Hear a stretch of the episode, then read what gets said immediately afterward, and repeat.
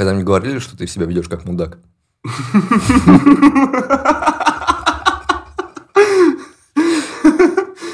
Слушай, мне пару раз в жизни не говорили, что я веду себя как мудак. Я очень удивлялся, но потом люди немножко получше меня узнавали. Ну и говорили, естественно.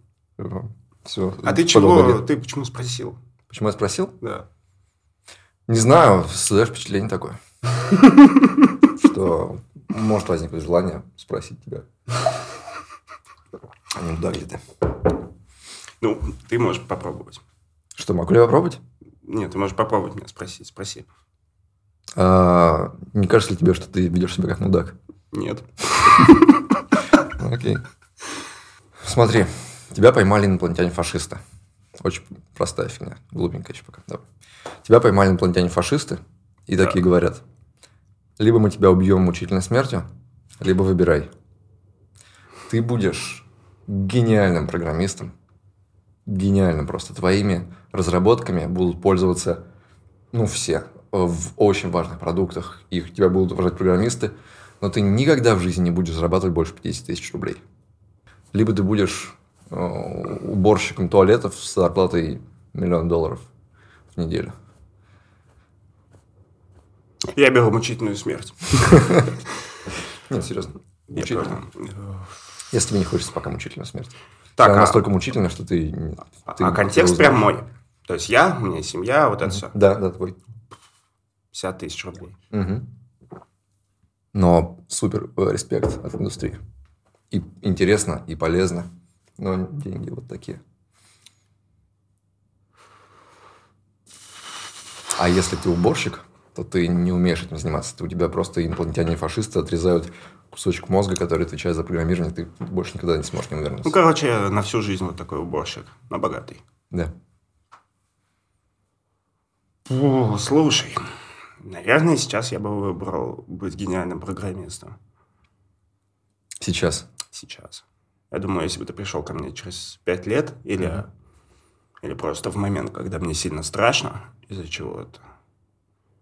И больше того, то есть сейчас я, я знаю, что правильный путь это быть творцом каким-то. Но если ко мне придет настоящие, настоящие инопланетяне, фашисты, меня похитят и спросят, вот что я им отвечу в реальности, я не знаю. Но сейчас мне правильный ответ, кажется, это быть гениальным чуваком. Мне кажется, очень ненадолго это все. Э, Если ты выберешь быть гениальным чуваком, твоя жизнь продлится недолго. Ты побудешь им лет 10 и, не знаю, стрельнешь себя, наверное. Ну, может, туда и дорога. Хотя нет, наверное, слишком, слишком жестко. Ну, что такого? На 50 тысяч не, не будешь. Знаешь, у меня всегда была такая идея, что не надо бороться с будущим собой. Мгм. То есть, если ты думаешь такое, что типа, если вот будет вот так, то я в будущем захочу сделать какую-то херню, и поэтому сейчас я должен это предвидеть и не сделать вот так. То есть, как-то вот себя будущего направить сейчас. И вот этого делать никогда не надо. Потому что ты будущий, ты умнее. Я просто подумал, почему, вправе почему, это, почему это так ужасно быть гениальным программистом и получать мало денег. Мне не кажется, что это ужасно. И вот я тоже такой, почему Но я подумал, что это ужасно нормально. Это, Окей. это ужасно, когда ты обычный, очень обычный программист, как я, Мгм. и, и получаешь много денег. Мгм. Ну, относительно там 50 А Здесь, наверное, тысяч. тоже будет какая-то просто разница для тебя странная, что ты будешь в среде, где все очень богатые, успешные, постоянно получают какое-то признание материальное, а тебе ничего не достается. Слушай, а мне кажется, это наоборот такое страдаешь. будет. э, Ты вот от этого ты не будешь страдать. Не будешь.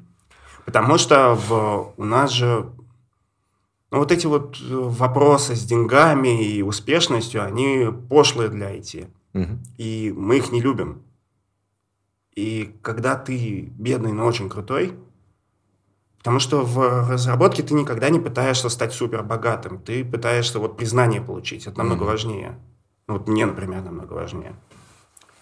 Я знаю, как э, сделать вашу индустрию, по крайней мере, в России бедной, чтобы перестали получать свои астрономические зарплаты. Ну, Если я попадаю в правительство, я делаю это одним указом всего лишь. Никаким прямым, никаким там не титаническим, даже вполне популярным. так. Я просто ввожу военную кафедру на курсах программирования. Если ты поступил на программиста на полгода, ты не пойдешь в армию. Все, все чуваки заканчивают школу, и все пацаны России, все без исключения идут на курсы программистов. Через несколько лет это страна программистов, где все программисты, где на любую вакансию просто тысячи человек. Ты, Рыночек сразу. ты же понимаешь, что ты настолько богаче сделаешь этим. Почему? Ты изгадишь нам все, но мы будем только Я, богаче. я сделаю очень много плохих программистов. Ну, Положу. знаешь, где очень много плохих программистов? Э, Предполагаю. В США, например. И как бы IT странная индустрия. В нормальных есть рынок, и есть вот штуки, которые его удовлетворяют. А половина IT удовлетворяет айтишный рынок. То есть мы же пишем библиотеки, инструменты и так далее. И как бы чем больше программистов, вот какую-то бизнесовую фигню, которая что-то в реальном мире зарабатывает, Мгм. между делом можно сделать, а вот сам рынок, если вырастет, разработчиков, это притащит сюда так много денег. Я думаю, Что? просто джуны, мидлы и начальные сеньоры не будут столько получать, сколько сейчас. Ну, типа, за зарплату там в 150 тысяч тебе надо будет уже до нее дойти, так знаешь, хороший карьерный путь пройти. Вначале будет очень много мусора. М, Мне Мусорная кажется, работа. только есть на самом начале. Вот как сейчас же есть проблема с людьми, которые просто очень хотят стать Мгм. Айтишниками каким-то. Вот это вот войти, войти, вот эта история. И первый порог, который отделяет чувака, который хочет стать программистом от стажера или джуна, вот на первая его работа, вот он очень сложный. Мгм. А дальше уже все. Если ты где-то джуниором поработал, ты, может, не найдешь крутую работу, но вообще работу ты найдешь легко. И, и то есть они портят только жизнь только самым-самым начинающим. Мгм. И чем, блин, больше программистов, тем... Вот это даже вакансии, на которые большой конкурс, там, по идее, должно быть меньше денег, а там больше их. Я думаю, все-таки количество переломит этот пик. То есть, как до какого-то пика, может, деньги будут расти, расти, расти, но Мгм. в какой-то момент деньги кончатся, люди будут все прибавляться и прибавляться и прибавляться. Особенно, если все будут прятаться на- в в профессии программиста от армии. Может быть. Но ресурсов людей в России на это не хватит. Наш рынок зависит от других рынков. И, например, в Китае, мне кажется, программистов столько, сколько у нас людей, и никто от этого не умер. Ну да. Или в Индии. Ну, стопудово. Но подосрешь ты нам хорошо, конечно. Что и требуется сделать.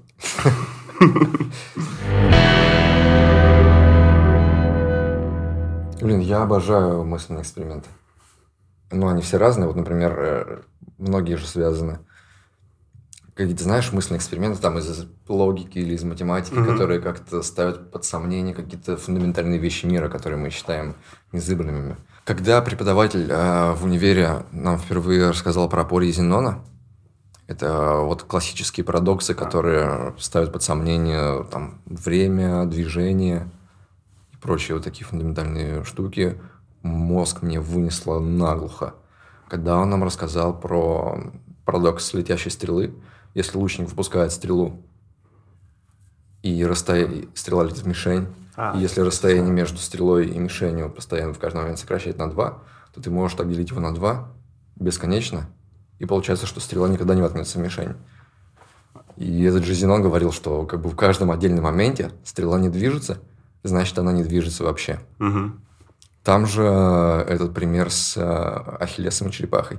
То, что Ахиллес никогда не может А, да, обогнать черепаху. Мгм. Да, это клевые штуки. Там еще было про стадион что-то, но со стадионом уже мои мозги не, вы- не вывозят. Там какое-то сложное описание. Их объединяет вот эта история, что ты берешь логику, Мгм. ты говоришь, стрела летит, значит, на этот шаг ей осталось там вдвое меньше, Мгм. значит, в этот вдвое меньше и никогда не полетает. То есть ты рассуждаешь логично, логично именно, научно логично, то есть у тебя формальная логика не нарушается. И ты получаешь ответ, который не, не настоящий. И это же, это не неправильность Вселенной, Мгм. это неправильность нашей логики. Вот наша научная база, наш механизм, который мы называем логикой, дырявый. То есть он несовершенный. И он что-то не может описать. И вот поэтому так получается. То есть ты здесь что видишь? Именно несовершенство инструмента? Да. А, то есть ты не Вселенная думаешь, что правильная. э, реально просто не то, что инструмент наш неправильный, а наше представление о Вселенной неправильное вообще. Что Ну. вот мы какие-то... У нас есть моменты, которые мы вообще никак не можем объяснить с тем, что у нас есть с нашей наукой. Так. Ну, так это то же самое. Вот то, как мы понимаем Вселенную, Это и есть инструменты. Математика, логика, статистика какие-то, физика. Угу. Они все у нас несовершенные. В них дохрена дыры вопросов. И когда ты натыкаешься на одну из таких дыр, ты получаешь несоответствие реальности и твоей науке. Просто логику-то мы не понимаем как науку, мы ее знаем до того, как изучаем эту науку. Угу. И мы привыкли ей верить во всем. Вот, например, физический принцип какой-то нарушается, а ты про него и не знаешь. Для тебя никакого бадхерта не будет. Потому что ты не знаешь физику. Но логику на таком уровне, что вот ты на дискретные шаги что-то делишь и просчитываешь, ты как бы знаешь. И от этого это так вот такой выстрел в башку. Я очень люблю эти мысленные эксперименты, но мне становится очень обидно, что я тупой, когда я встречаю какой-нибудь мысленный эксперимент, где реально знаю, что тебе нужны очень крутые знания в физике. Uh-huh. Например, э, эксперимент с летящими кораблями. Вот у тебя есть два космических корабля. Так. Они не двигаются. Между ними натягивают нить так, чтобы эта нить была натянута до упора. Uh-huh.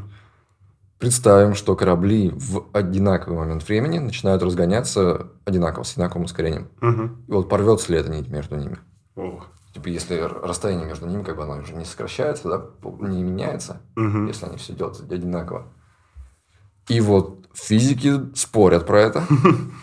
И они приходят к тому, что не порвется из-за какого-то там вот этого релятивистского натяжения, там, я ничего этого не знаю. Угу. И они говорят, что физики, которые считают, что нить не порвется, они думают, думают, думают, прикидывают все там это. И такие, да, все-таки порвется. Блин. И они друг друга, знаешь, так подкалывают этим, что вот человек с нормальным образованием, он сразу поймет, что нить-то порвется. Знаешь, что обидно? Стрелу-то ты, ты можешь выпустить. Ну да. А здесь... Запустить два корабля. Ну вот это вот опять же, да, у тебя есть логика, которая правильная. Угу. И она не сработала в кейсе с Хилесом и черепахой. Ты точно знаешь, что она ее перегоняет, а твоя логика говорит, что нет. При этом во всей остальной жизни ты логику используешь, угу. что-то предсказываешь и такой, я ей верю, хотя вот тебе показали, что она не работает где-то. Вот и физики, они посчитали, а где факт.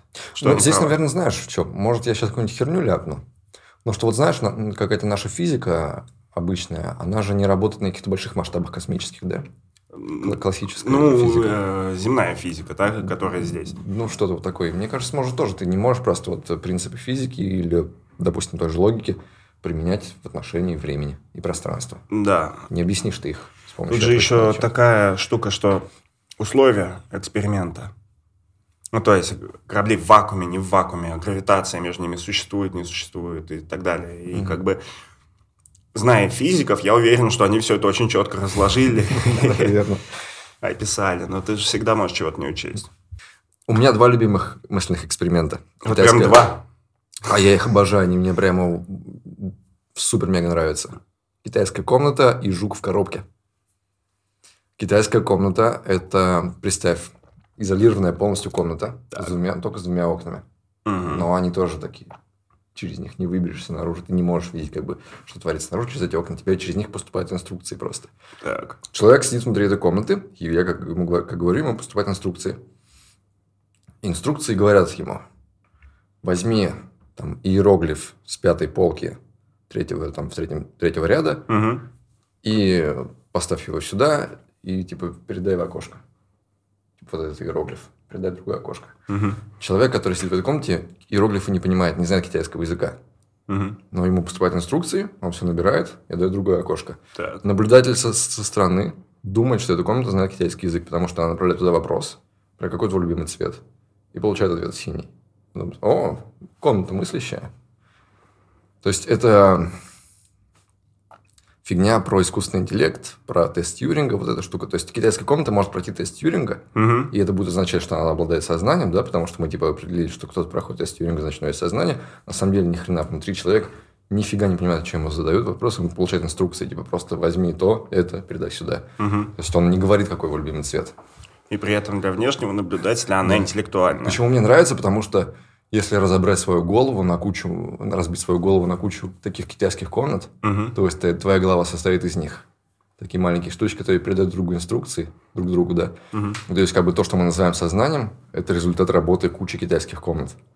Но в каждой из них по отдельности нет сознания. То есть это как летящая стрела, которую ты Мгм. остановив в каждый момент, она не летит. Так же здесь. В каждом отдельном кусочке нет сознания. А вместе вот типа что-то происходит, и мы такие вот Какая-то химия, и это работает. Да. Мгм.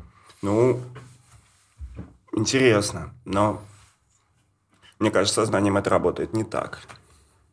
Это будет... Вот про китайскую комнату начну очень много говорить, когда мы изобретем что-то типа искусственного интеллекта, такого близкого к фантастическому, который сейчас фантастический. Ну вот как бы смотри, вот я описал китайскую комнату, Мгм. и она похожа на модули в программном обеспечении. Ты пишешь Да, программу, и у тебя модули, которые понятия не имеют ни про мир, ни про процессы, которые описывают. Но есть функция, она принимает число, Мгм. умножает его на 2, отдает.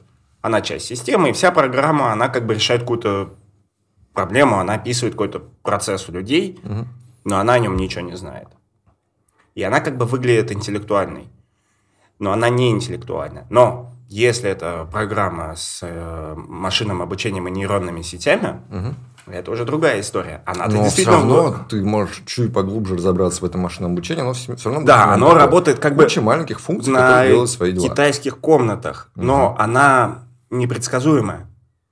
В этом Но разница. она для тебя, как наблюдателя, просто непредсказуемая. Но это не значит, что в ней нет Она- механизма, который работает да, так же. Да, но э, в ней это непредсказуемо создают данные, которые настоящими интеллектами создаются. То есть нейросети ш- так работают. Они берут данные, А, ну да, да. на них учатся. И вот эти исходные данные из э, сознания людей или из Вселенной, они-то как раз уникальные. Вот они, они тоже закономерные, но не такие закономерные, которые мы можем просчитать. Ну так вот, когда мы создадим такой искусственный интеллект, похожий на фантастический, Так. э, все начнут спорить, типа, обладает ли оно сознанием, надо ли наделять его правами как человека. Мгм. И вот люди, которые инженеры, они будут говорить, вы чё?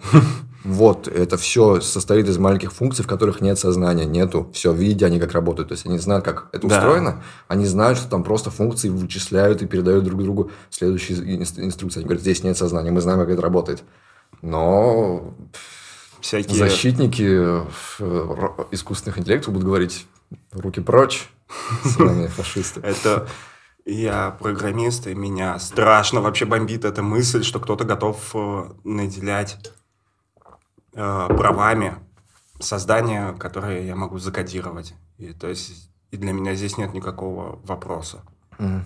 То есть, то есть, если я напишу искусственный интеллект, который умеет чувствовать, испытывать боль и так далее, для меня это объяснимая штука, и он, он притворяется, им сказано испытывать боль, он ее испытывает. В этом нет никакого смысла, который мы придаем человеческому сознанию. И проблема в том, что, возможно, если тебе разложат человеческое созда- сознание так же, чтобы ты очень хорошо понимал, как это работает, то и здесь я скорее утрачу веру в то, что люди имеют какие-то права, чем приобрету веру, что программы их должны иметь. Но как раз это будет э, причиной для того, чтобы наделить искусственный интеллект правами. Если тебе скажут, смотри, человек такой же. И у, нас, Наоборот. и у нас тоже ничего нет. Мы тоже просто набор капиллярчиков, у нас есть Ну права. вот, и- Они набор железячек, у них есть права. Я тебе об этом и говорил, что для меня это будет причиной отказать и нам в правах, Мгм. а не причиной наделить их правами. А кого-то наделять правами, если отказать нам. Акул? Нет, Акул ну, фашистов? для меня бы, наверное, эта штука... Короче, обесценивание. То есть, если я вот так вот по щелчку смогу создавать твою копию Мгм. на любой твой возраст, на любой опыт и так далее, твоя жизнь для меня утратит вообще хоть какую-то ценность. Потому что какая разница, я тебя заменю просто. Ну, И, и человеческая жизнь ценна именно потому, что мы не можем это воспроизвести, воссоздать, как оно есть. Мы этим не управляем. Если мы все разберем и будем управлять, люди превратятся просто в расходный материал, который ничего не стоит. Даже, даже если бы мне сказали, что Фил, мы сейчас сделаем второй у тебя, который точно такой же, и ты будешь чувствовать себя и им тоже. А вот этого тебя мы э, прихлопнем. Это окей. Это вот это тоже такой, типа, есть какой-то парадокс или какой-то мысленный эксперимент с телепортами. А, Допустим, телепорт будет примерно работать так вот. Ну, никто не знает, конечно, как это сделать. Просто вот чисто фантастика. Ты заходишь в телепорт, он расщепляет тебя на атомы, Мгм. и как-то он каким-то способом эти, э, ин- информацию об этих атомах посылает на другой канал телепорта, Мгм. и там из таких же атомов в точности такая же комбинация тебя собирается, и ты выходишь.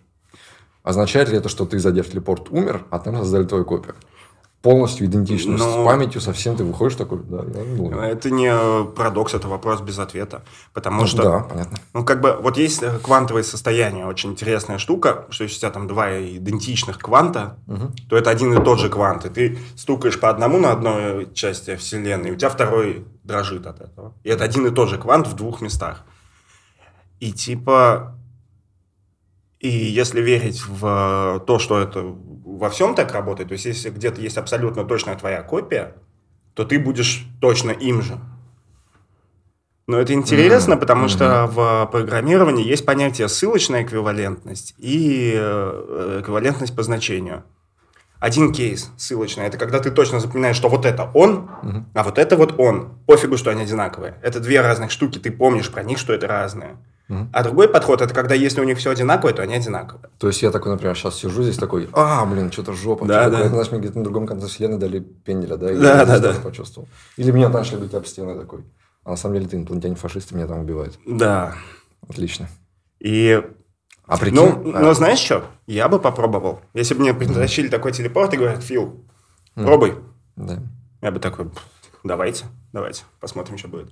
А прикинь, э, есть страшнее штука. Не то, что ты умрешь, телепортируясь, да? Ага. А прикинь, будут, короче, хакеры будущего, которые примерно будут действовать по принципу, как сейчас крадут карты в банкоматах. То есть они Ага. кладут какую-то штуку, которая копирует твою карту, там с нее считывает данные, Ага. поверх банкомата она маскируется, да? Прикинь, на телепорт будут класть такую штуку незаметно. Ты в него заходишь, и он посылает твои атомы в два разных информацию. И он посылает информацию твоих атомов на два разных телепорта. Из одного ты выходишь, как ни в чем не бывало, и продолжаешь идти, куда хотел. Так. А на другом такая же твоя копия оказывается у рабовладельцев. И никто не знает, что в них оказался, потому что ты нормальный, там же, где ты есть. Но ты такой, о, черт. Тебя украли, не украв, как бы. Тебя скопировали. Ну, то, там же, если ты будешь продолжать это чувствовать, то ты будешь делать одно и то же. Потому что Ну, а ты, типа, это при условии, что ты чувствуешь по-разному. Твои две копии начинают жить самостоятельными жизнями. Ага, и А, тут вопрос, какой из них окажусь я. Да. Я текущий, это тоже интересно. А ты текущий умер. Все. Ну вот, если я умер, то это вообще ж пофигу. В смерти же страшно не то, что ты умрешь, по крайней мере для меня, а то, что типа здесь останется.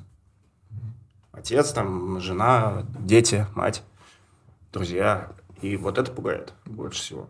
И то есть, наверное, наверное, если бы мне просто приволокли кейс, что Фил, мы тебя убиваем и заменяем на точно такого же, никто не, за- не заметит разницы, я бы еще подумал хорошенько.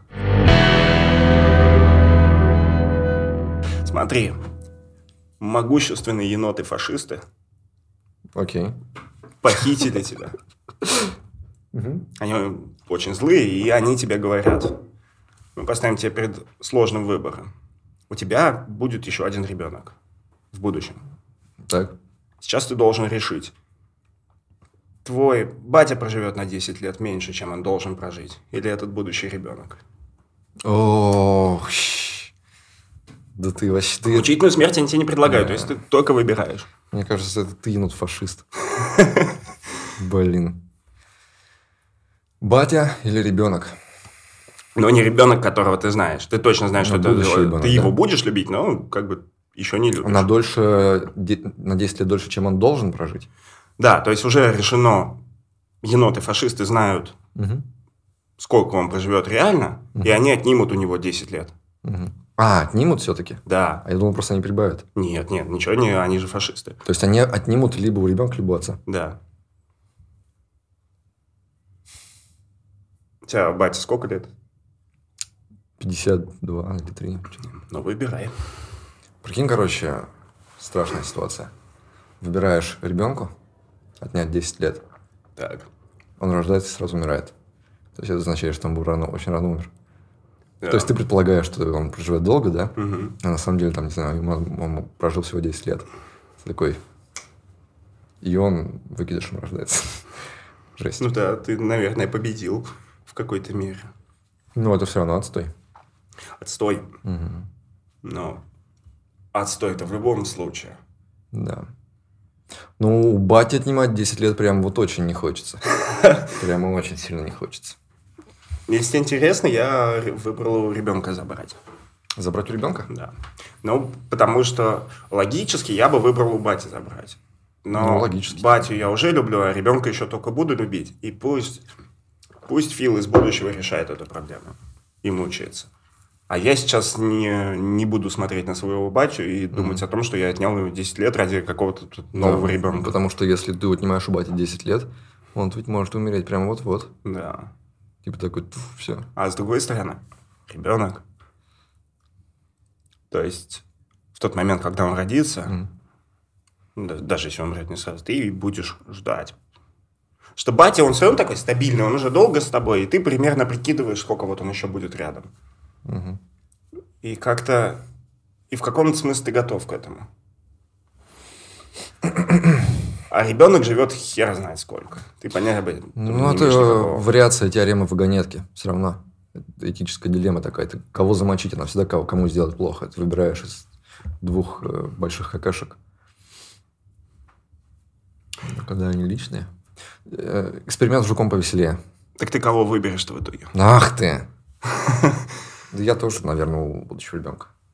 Отнимешь. А, нет, хотя, не знаю. Блин, нет, нет, не знаю вообще. Решайте. Ну, я такой сейчас... Еноты фашисты такой, у ждать не будущего. Они ребенка- заберут просто у обоих, если ты будешь Да, так продолжать. э, э, Реально, ты такой думаешь, ну, у будущего ребенка, что я его не знаю, а потом думаешь про своего настоящего ребенка, такой, отними у него 10 лет, такой, вау, жесть.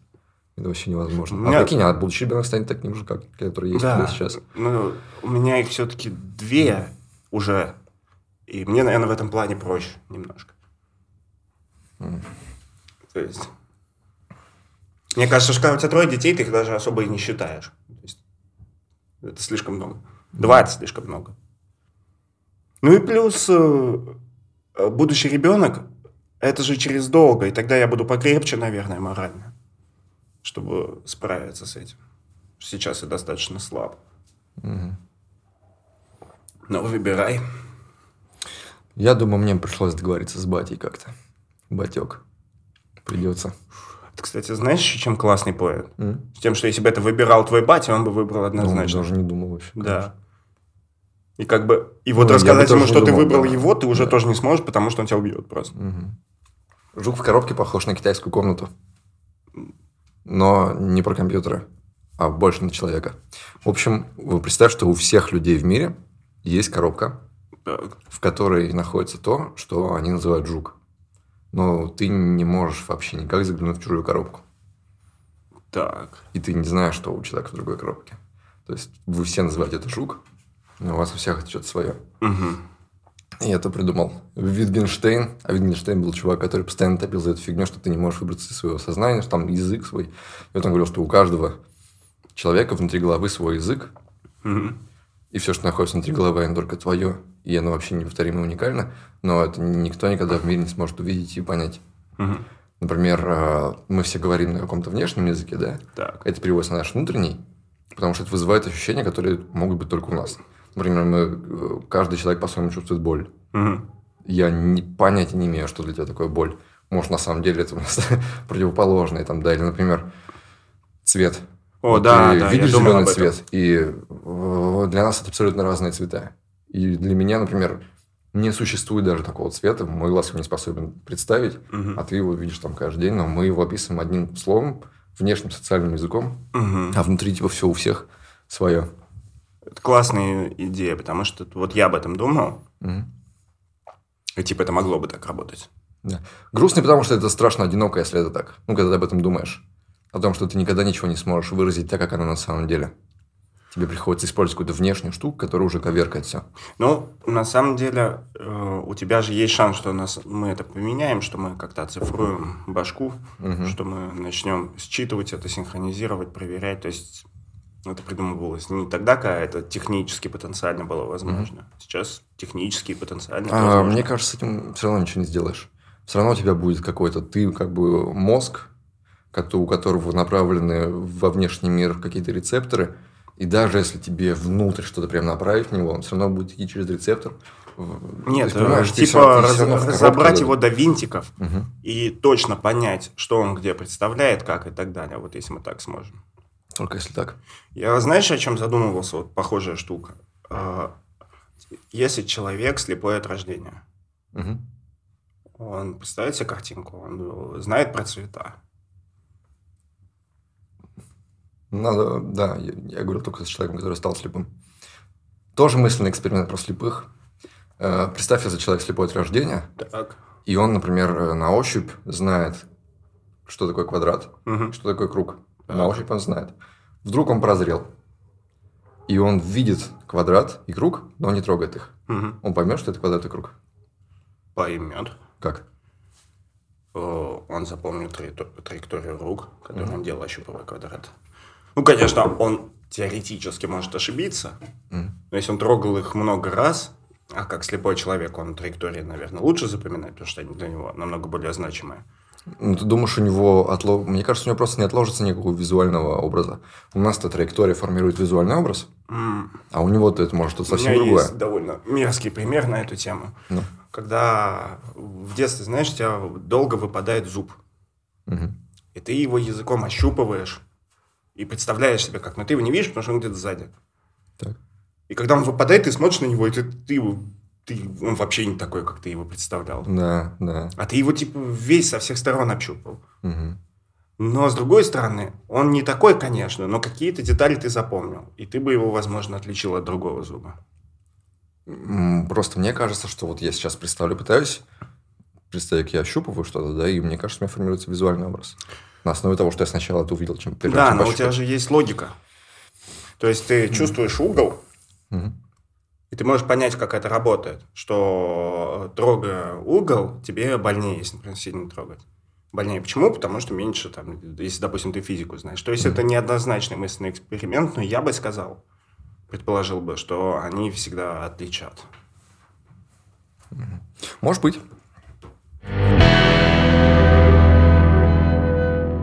Тебе предлагают угробить одну из гигантских IT-компаний одной кнопкой. Мгм. Amazon, Google, Microsoft, Facebook, Apple. Одну какую-нибудь. Да. Так. Ты нажимаешь кнопку, ее больше не существует. Мгм. Какая? Мне здесь сложно, потому что у меня нет никакого прямо дискомфорта. Ни одна из этих компаний не портит мне жизнь. А вот эти кейсы с Гуглом, его гигантским контролем над миром тебя не пугают? Не, нет Пока нет. Пока нет. Для меня это довольно жуткая история. Я бы, если честно, все их уничтожил. То есть я бы хотел, чтобы м, то, что в них делается, делалось, но не гигантскими компаниями, которые все за всех решают. Ну вот когда начинают говорить какие-то страшные вещи, которые они могут делать в будущем, я как-то на это реагирую, знаешь, как на конспирологические теории. Но они Просто же их делают говорю- сейчас. И не сами компании, а их инструментами. Ну, вот эти вот кейсы, там, не знаю, с выборами на Фейсбуке, с какими-то контрактами в Китае и так далее, которые, когда компания, не делая ничего незаконного, Мгм. может... Ну, то есть у нее появляется возможность управлять жизнями людей. Или у кого-то через ее инструменты она появляется. И, и ты в этом плане, ты должен верить э, миллиардам человек, которые в этом задействованы. Верить в то, что ни один из них, кто мог бы на это повлиять, не окажется плохим. Ты бы поверил, тебе дали 10 рандомных человек, поверил бы, что среди них нет ни одного плохого. М, Да, возможно. А если их... Прям очень плохого. Да. А если их миллион. Миллион, скорее всего, есть. По крайней мере, идет точно есть. И, грубо говоря, тебе достаточно одного очень плохого человека где-то в менеджменте Google, Ага. чтобы очень Э. сильно всем насрать. Наверное, просто я видел большую компанию изнутри. Не такую огромную, конечно, как Google, но там я увидел, насколько на самом деле все неорганизовано, случайно, хаотично, и насколько со стороны людям кажется, что все это было продумано, что ими манипулировали, а внутри люди также реагировали на происходящее и такие, вот это случилось, надо что-то сделать. И сотни людей придумали, что сделать, и все не знают, что какой вариант выбрать, и все такие мечутся, мечутся, мечутся. Но строят, делают вид, что на самом деле все под контролем, все продумано, То а ничего не под контролем. то, что там нет влияния одного человека и вот такого. Нет, я не верю, что один человек прям может так. А в то, что коллективное всегда работает э, по-доброму, коллектив- в это ты веришь. Не по-доброму, но оно не... ему труднее выбрать прямо очень э, плохой-плохой вариант, ужасный. Смотри, у этих компаний есть какие-то ценности. Ага. Какие-то вот человеческие ценности, которые они представляют и притворяют в реальность из-за своих сил. Мгм. Если в какой-то момент эти ценности будут противоречить твоим. Ты же понимаешь, что... Вот когда это будет, вот Тогда будет тогда проблема. уже я по- подумаю, что я по- чу- чувствую, потому что сейчас нет столкновения у меня с ними никакого. Но ты мне напомнил мысленный эксперимент с, э, как он называется, демон Дарвина, по-моему, что-то такое, или дарвинистский демон. Это представь, если бы было существо какое-то, Мгм. которое идеально приспособлено к эволюции. Мгм. Просто ко всем у него есть все приспособленческие инструменты одновременно. Так. Оно может сразу же размножаться с кем угодно и рождать там невероятное количество людей. То есть оно сразу себя запол- заполняет полностью, да. Мгм. И мысленный эксперимент в том, что если такого существа нет, а оно должно быть, то есть должно выраб- выработаться какой-то идеальный эволюционный механизм. Мгм. Раз его нет, то, наверное, просто сидит какой-то демон и контролирует, чтобы такое существо не появилось. Потому что иначе бы оно было. А иначе бы оно было. И вот эта фигня с корпорацией, да, что э, если корпорация с таким набором возможностей, и в ней есть плохой человек, который хочет им воспользоваться, а раз там много людей, то, наверное, вероятность возрастает, да, Мгм. то она должна была бы это сделать. Но поскольку этого еще нет, все время есть какие-то механизмы, которые это останавливают. Хороший аргумент, но не полный, потому что на деле она может и делает, но ты не знаешь. Может быть, может быть. Но сама тема вот такой логики, она очень клевая. Мне очень нравится идея, что если я изобрету машину времени, то пусть я себе через 5 секунд об этом дам знать. Мгм. Сидим, ждем. 5 секунд не проходит, значит, я никогда не изобрету. Можно и не пытаться. Потому что если бы... И Вот, как бы это же да. тоже немножко дырявая логика. Но Тут может быть парадокс. Так. Смотри, ты э, изобретаешь машину, Мгм. Которая может э, просчитать эволюцию каждой частички Так. в, любую сторону, на бесконечность вперед, на бесконечность назад каждой частички. То есть получается, что если все предопределено, Мгм. то она может считать, вообще высчитывать все движения, у нее невероятно огромные вычислительные мощности, Так. и она тебе за одну минуту предсказывает, что будет через две минуты. Мгм. Но она как бы работает непрерывно. То есть она минуту считает, говорит, что будет через две минуты, продолжает считать следующую минуту. Так. И здесь получится так, что она за одну минуту должна просчитать, что она предскажет в конце своей следующей минуты вычисления.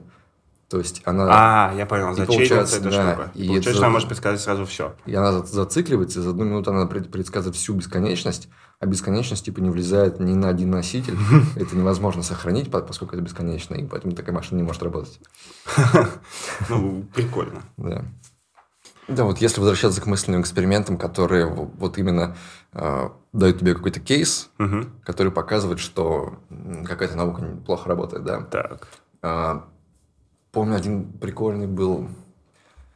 Ты- Он на каком-то шоу в Америке, что ли, его использовали. Там, например, Мгм. тебе дают три шкатулки, или там три двери, да. Так. Э, За одной дверью автомобиль, Мгм. а за двумя другими э, козел. Мгм. Слышал про такой? Да.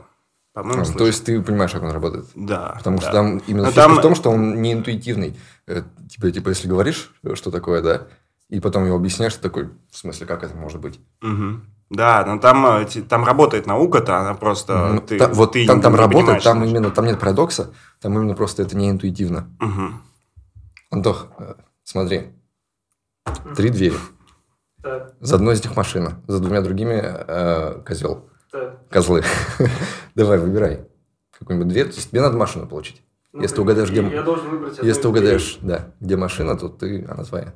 Ну, я предполагаю, что у меня ровно там, ну, не ровно, а там сколько, 33, точка, много троек, там, дайте по по проценту ну вот, вероятность, что да. я угадаю. Давай выбирай, выбрать. давай дверь выбирай. Ну, окей, я хочу ту, которая слева. Вот, типа, вот эту, да? Да. Все. А теперь смотри. Я открываю ту, что справа, и там козел. Мгм. У меня, значит, я То есть машина с ли- ма- вероятностью 50%. Машина либо здесь, либо здесь. Ты поменяешь свой выбор с этой двери на эту? Вообще не важно, по-моему. Ну, я бы не поменял. Почему? На самом деле, если ты поменяешь выбор, у тебя больше вероятности, что ты угадаешь. Почему? Потому что здесь не 50 на 50. То есть Да, тогда ты, тогда ты выбирал из 33%, у тебя был 33% шанс угадать. А теперь у тебя 50% шанс угадать, и ты должен переугадывать из-за этого. Да, у тебя выше И- шанс угадать. И фишка в том, что если ты действительно будешь переугадывать, Мгм. выбирать другую, то э, из 100 случаев ты больше раз победишь. Ну, то есть, представь, какой, ты- какой бы ты выбрал шанс? 30% наугад или 50%? Ну, 50, конечно. Вот, поэтому здесь, если ты выбираешь еще раз, или п- перевыбираешь, у тебя уже 50% вероятность, что... Ну, я же могу Да. перевыбрать ту же. Нет, нет, тебе надо другую выбрать. А почему надо? А, как там? Смотри, это объясняется на, если увеличить масштаб. Есть тысяча дверей. Так, Выбираешь любую. Ну, После этого я ос- оставляю только две. Вот ты выбрал какую-то одну, да? Я оставил твою, которую ты выбрал, и еще одну. А все остальные убрал. Ну, Ты будешь перевыбирать? Потому что в первый раз у тебя был шанс. Один на тысячу. А сейчас, Да. понимаешь? Да, интересно. И там еще есть усложнение с тем, что ведущий же ты вел, да? Там какой-то вот этот адский Монти это называлось. Так. Типа, он предлагал тебе сменить выбор, только если он знал, что ты выбрал дверь, за которой стоит машина. И ты, и ты такой посчитал, ага, надо менять выбор, у меня больше шанс, и ты выбираешь другую дверь, и за ней стопудово козел. То есть тебе еще надо учитывать, э, кто знает, что на самом деле находится за дверями, и как он реагирует на твое поведение. Ну, это уже Классная штука. к психологии идет. А есть похожий, но где реально математика немножко ломается. Ну, не математика, но вот эта теория вероятности, да, Мгм. где она прямо с ней что-то... Там, по-моему, еще до сих пор не, не- то ли не разрешенный, то ли что-то. Давай. Там говорится, что все плохо. Два конверта. Так. Смотри, у нас с тобой два одинаковых конверта. Мгм. Ты смотришь свой конверт, видишь там сумму денег. Мгм. И ты знаешь, что у меня в конверте либо в два раза больше денег, либо в два раза меньше. Захочешь ли ты со мной меняться? Какова вероятность, что ты как бы э, получишь выгоду, если поменяешься со мной? А, а типа шанс 50 на 50. А как там? Ну, наверное. Шанс 50 на 50 чего? Что у меня... Ну, то есть, э, ну да, я понял, понял задачу. Да, там получается, что мне выгодно меняться. Да. И Потому мне выгодно это- меняться. И нам с тобой обоим выгодно меняться. Но такого не может быть, потому что кто-то из нас получит меньшую фигню. Мгм. Да, это клевый То кейс. есть здесь нам симметрично выгодно, то есть мы оба должны меняться, и для нас это как бы математика говорит, что вам обоим выгодно будет, а Мгм. нам не будет выгодно обоим. Математика наврала. Математика там что-то... И даже И- если, пол- получается, если отмасштабировать, Мгм. ну, то есть тысячу раз э, меняться с кем-то, то все равно кому-то будет невыгодно, а кому-то Да, выгодно. А она будет показывать, что типа надо меняться. Мне кажется, это баг статистики, вот этой математики. И типа они когда что-то обсу- обсуждали этот э, эксперимент, м, кто-то сказал, что в этом случае тебе не надо пользоваться вот этой теорией предсказаний и все такое. Типа, Потому что это они да. описывают. Да, ну, она наврет тебе. Вот так вот и имея дело с учеными. У них ничего не работает. Надо натравить на них инопланетян-фашистов. Пусть выбирают. Ой, у меня, кстати, был клевый э, эксперимент. Он, правда, этический, но он связан с учеными. Мгм. Есть ученый, Так. гениальный. Он будет делать открытия. И он маньяк. И раз- Какие открытия? Ва- Важное? важно, да, я не знаю, лекарство от рака будет открывать. Так. Какие-то космические двигатели. Раз в год он кого-то убивает. Мгм. И если ты его посадишь в клетку, то он не будет делать открытия. И, например, если это лекарство от рака, то много людей умрет. Да. Больше, чем... Но он адский маньяк. Он не просто кого-то убивает, он делает это самым отвратительным образом. Прям вот мясной маньяк. Мгм. Законченный ублюдок. И ты либо позволяешь ему это делать, либо сажаешь его, никто, он не маньячит, но и открытий не будет. И прикинь, ты какой-нибудь влиятельный человек, президентом какой-нибудь. Да, да, и, ты это такой, именно что «Всё, публичное решение. Так, зовите мне совет ЦРУ, будем укрывать преступления этого ученого. Теория заговора. Все будут говорить, теория заговора. Мы говорим, что за теория заговора? Он отличный человек. Да, я бы, наверное, что-нибудь такое сделал. Ну, что, То есть ты бы пусть, ну, позволил ему делать открытие. Но как-нибудь хитренько, чтобы никто особо не, не думал об этом. А Мне кажется, если бы я был вот таким Мгм. чуваком, президентом и так далее, я бы обществу поставил, поставил перед выбором, и оно бы выбрало так, как мне надо. Оно выбрало его оставить. Мне Что кажется, людей очень- всегда убивают. И когда, когда речь идет о каком-то абстрактном человеке, не конкретном, Мгм. это обычно простое решение. Оно становится сложным, когда ты знаешь, что за человек. И, возможно, после первого убийства все передумают. Блин, прикинь бы так реально было. Люди такие собрались, мировой референдум, и решили, окей, мы раз в год будем приносить жертву, чтобы у нас было там супер открытие. И все такие, ну, отлично, и наступает день, все знают, что этот ученый сейчас пойдет убивать, все по домам сидят, карантин. Но пока ученый кого-то не убьет, он не будет даже открытия. Капец. И все сидят, ждут, кому-то не повезло. Окей, этот ученый, э, твой сосед. И он ходит э, и поглядывает на- на твою лужайку иногда. Не обозначил его в тот же день. В тот же день просто. Бы пошел нахер, ученый. А прикинь, э, тебя поймали инопланетяне фашисты. Бывает. Обычное дело. Говорят, мы тебя убьем мучительной смертью.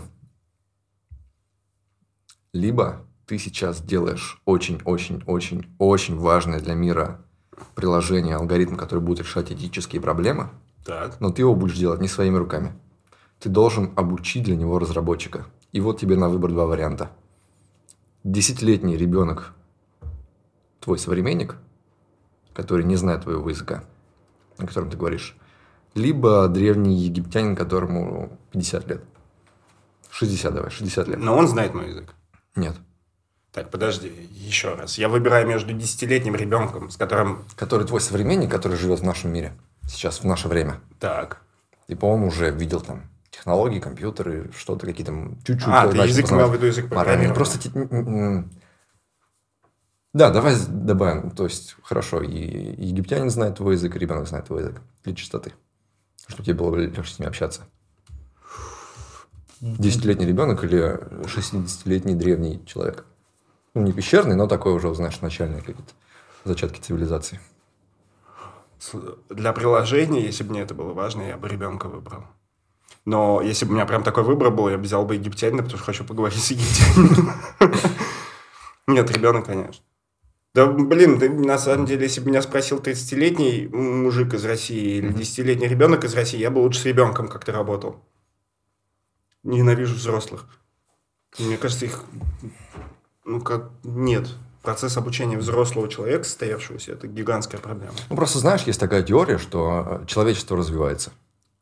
Все вместе. Что вроде как мы умнеем, наша Да, цивилизация идет. типа, да. Мой ребенок умнее, чем ребенок миллион лет назад. Но при этом есть такое же мнение, что 70-летний там пещерный человек, который прожил уже всю жизнь, Мгм. он может быть намного мудрее и цивилизованней людей, которые как бы еще молодые, но наши современники. Что на самом деле человечество не развивается, человек развивается одинаково в рамках своего возраста просто. И генная фигня не работает, типа. Ну, то есть то, что мы накапливаем знания в- в- на внешнем, как бы, во внешней среде, это одно. Но вот именно как человек. Ну, что вот мы говорим, вот мы сейчас не такие дикари, как Мгм. были раньше, да. Но вот аргумент, например, с Второй мировой войной. Да. И То, что вот 20 век это было там совсем недавно, сто лет еще не прошло, да. Мгм. Мы сотворили самую страшную дикую вещь, которую вообще только можно себе представить этот мир. Мы убили миллионы людей просто, Так. десятки миллионов. Но при этом говорим, что мы уже были на каком-то уровне развития цивилизации, когда мы не дикие, и мы не бегаем там с топорами, да. Да. И вот мы там 30-е годы, все классно в мире. Бабах, пошли всех резать, взрывать и мочить. Да, хороший аргумент. Вообще, я, наверное, покупаю эту историю. То есть, я бы поверил в такое. И вот теперь ты бы все еще взял ребенка или старого Ребенка, человека? конечно. Потому что он будет лучше учиться. Да, и потому что он будет меня слушать. Любой человек, который пожил 20 лет, уже слушать Фила не станет. Смотри. Прикинь, я написал очень крутой вирус. Очень крутой. Так. Рассказал тебе о нем, показал, как пользоваться. И сдох. Все, я умер. Погоревали, там все, все прошло время. Ну как погоревали? Ну ладно. Поизображали. И вирус у тебя остался. Так. И ты знаешь, как им пользоваться. И смотри, что делает вирус? Ты его запускаешь, он инфицирует все компы в сети, какие только может, Мгм. и начинает дедосить бешено мировую сеть. И, грубо говоря, ты его запустил, и у тебя две недели в мире не будет интернета вообще. Мгм. Хрен знает, что будет происходить, но интернета не будет нигде. Так. И вот ты в какой-то момент сел и осознал, что у тебя будет, ну вот, невероятно обычная и пустая жизнь. Что, ну, ничего не будет значимого. Бахнешь вирус, Да я бы бахнул, даже если бы знал, что у меня жизнь будет нормальная. Ну как, ты умер, надо воздать тебе почести. Ты можешь себе представить, сколько людей от этого умереть могут? Да. Сколько всего Вот может этом- произойти? Нет, я, это было эмоциональное решение, давай перемотаем. Да, то есть ты думаешь, это реально сразу убьет много людей? если Нет, я думаю, что есть такой шанс. Ты вообще понятия не имеешь, что произойдет. Ну да. Я не могу себе представить, что будет с миром. Сейчас, если... А ты две- думаешь, его не поднимут после мощной DDoS-атаки? Прям мощнейшей? Я, я вот такой гений, я написал такой вирус. Ну, там, типа, поднимут, да. пока есть устройство в сети, они ее забивают. Ага. И как бы им надо сначала понять, как с ним бороться, а мне кажется, что люди, которые в мире занимаются борьбой с вирусом, без интернета никакой борьбой заниматься не смогут. А им кстати, как работать без интернета? Войти. Ну, У меня, когда час не работает дома интернет, я как будто в другой вселенной оказываюсь. Я бы вернул перформанс. Я бы взял максимально дурацкую камеру, Мгм. максимально бы нелепо оделся. Такой, типа, знаешь, вышел бы такой... «Э, мир. Эй, мир, я требую, чтобы вы дали мне 1 миллион долларов, иначе я уничтожу весь интернет. Все такие, а, смотрите на идиота. Ха-ха-ха-ха-ха, пошел в жопу. чувак».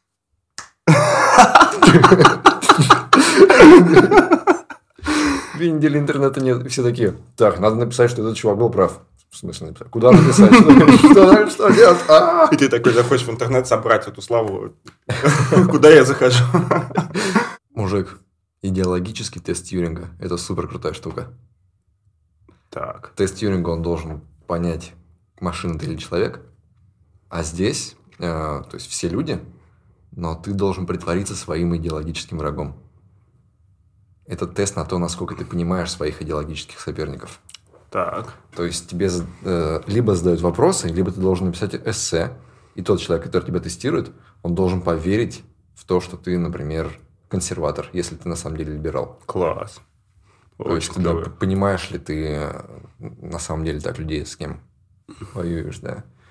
Мне кажется, это бы сейчас очень многим бы не помешало пройти Да, такое. очень. То есть настолько хорошо изучить противоположную сторону, чтобы прям вот попыт- и попытаться себя за нее выдать, и прямо пройти экзамен, Мгм. так, чтобы тебе реально поверили, что ты не, знаешь, какими-то там штампами. Замочим пиндосов. И все, притворяться. Да, а именно четко. Слушай, очень глубокая штука, на самом деле. Тут же, сам понимаешь, какая проблема возникнет. Если ты глубоко, детально понимаешь посылы людей, с которыми не согласен, вряд ли ты будешь с ними не согласен. То Это- есть у вас, скорее всего, фундаментальные посылы э, окажутся одинаковыми, и просто где-то кто-то куда-то свернул, и ты уже не сможешь их так ненавидеть. Здесь тоже может быть э, такое, знаешь, э, несколько стадий. То есть, когда ты не понимаешь своего врага Мгм. на самом начальном уровне, да, такой, они все козлы, ты его вообще не понимаешь. Ты его начинаешь изучать, и тебе очень много нравится там, Мгм. ты с очень многим начинаешь соглашаться, Так. и ты здесь реально на грани того, чтобы помириться с ним, да, или понять, и все такое. Но есть какая-то третья стадия, когда ты понимаешь своего врага настолько идеологического, ты знаешь все эти аргументы, ты Мгм. их уже все продумал, ты знаешь, ты уже отбросил то, что они хорошие или плохие, тебе уже это не важно. Ты именно вот Преисполнился. осознанно выбрал не сомневаться в своей идеологии. Мгм. Вот это вот ты- мета-уровень, ты- когда, да, ты, ты победил сомнения и прямо задавил их. когда ты знал, что у тебя есть противоречия, Да-да. смирился с этим. Мгм. Да, такое есть, но тогда тебе не надо будет заниматься прохождением всяких тестов. Это же очень... Ну, как бы любая идеологическая вражда, она даже если довольно простая, она все равно очень про большие важные вещи. То есть даже если мелкая идеологическая вражда, если ее распутывать вот так до деталей, ты очень много вещей поймешь, и, скорее всего, это перестанет быть проблемой, которая тебя волнует, когда ты вот всем этим преисполнишься. Мгм. То есть это как, э, как знаешь, как начинающий адепт какой-то идеи, и вот преисполнившийся. Начинающий тут же начинает тебя переубеждать. Вот у тебя друг стал веганом, Мгм. и он все, все время несет про это. Постоянно говорит об этом. А человек, который веган 40 лет, ничего тебе говорить не будет, пока ты не спросишь. Он уже не воюет здесь. Мгм. Он уже для себя все решил, все противоречия разрубил, и, и он не занимается войной. А представь 40-летнего вегана, вот, который, который ты сейчас, как сказал ты, вот он все это уже понял, решил mm-hmm. ни с кем не воевать, но он вдруг в 45 решил, что а повоюю-ка. Он будет воевать совсем не так, как адепт. Да. Который только еще... Мне кажется, такие чуваки в мире есть, и они э, самые вот светилы своих идеологий и так далее. Которые знают все их слабые места. Да. Которые пишут mm-hmm. идеологию, по сути, объясняют все. Ну, то есть, вот с программирования, например, хороший такой пример, это какой-нибудь Роб Пайк, который создатель Go. Угу. Взял очень спорную идеологию, очень спорную, поверил в нее, решил все противоречия и стал в, в ней фигачить. А, а он, он решил все противоречия? Э, нет, в смысле для себя а, он их себя. принял. Принял. Да, успокоился, сделал философию, которая, которая это учитывает и объясняет, что вот мы делаем неправильно, сознательно потому что это лучше. Что мы так решили. Да, вот это потому что мы вот. так решили. Да, и то есть он уже на таком уровне понимания, что он может, он понимает, что он не решит все проблемы, что не, он не сделает совершенно я. Он говорит, вот здесь мы хороши, здесь плохие. Угу. Так и должно быть. Мы не будем добавлять вам фичу, чтобы вам казалось, что мы неплохие здесь, потому что мы здесь плохие. И вот такие люди очень опасны, когда ты с ними не согласен. Потому что они намного лучше тебя, намного умнее. И намного правее, даже если ты точно знаешь, что они не правы потому что он знает намного больше, чем ты. Да, у меня есть еще прямо очень мощная моральная дилемма. Mm-hmm. Капец. А, смотри, есть два стула.